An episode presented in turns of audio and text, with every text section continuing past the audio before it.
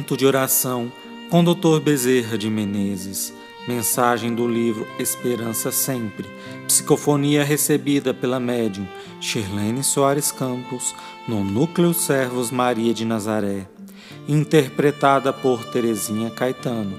Música executada pelo violonista Ranieri Guimarães.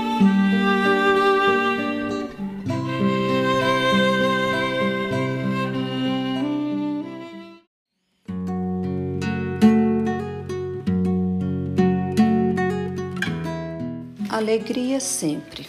Às vezes revoltamos-nos contra a tristeza. Achamos que temos direito de ter alegria e sermos felizes. Mas a alegria é cultivada na alma, no coração, no sentimento. A alegria pode brotar mesmo que não haja condições favoráveis para que tal aconteça. Um sorriso pode desabrochar em uma face, mesmo que por dentro haja tristeza e dor. Nós devemos cultivar alegria, mesmo nas situações mais difíceis, porque se nós tivermos ânimo, capacidade para suportar, para renunciar, nós teremos as condições necessárias para não permitir que a tristeza, a autopiedade, o vitimismo tomem conta do nosso ser. Pois o que tira a alegria das pessoas é exatamente isso: sentirem-se eternas vítimas vítimas da sociedade, vítimas da família, vítimas no lar,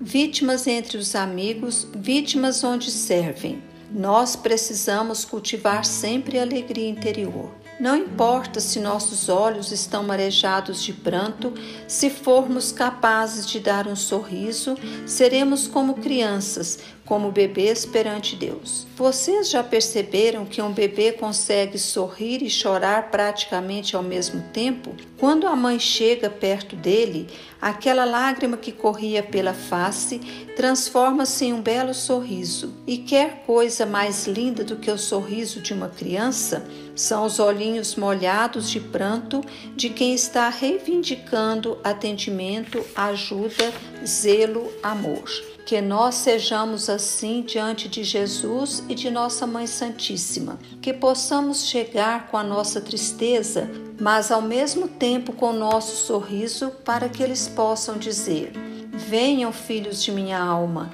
vou dar o que vocês necessitam, o que vocês precisam, porém, nem sempre será aquilo que pedem e desejam pois as crianças muitas vezes não sabem pedir, não sabem escolher.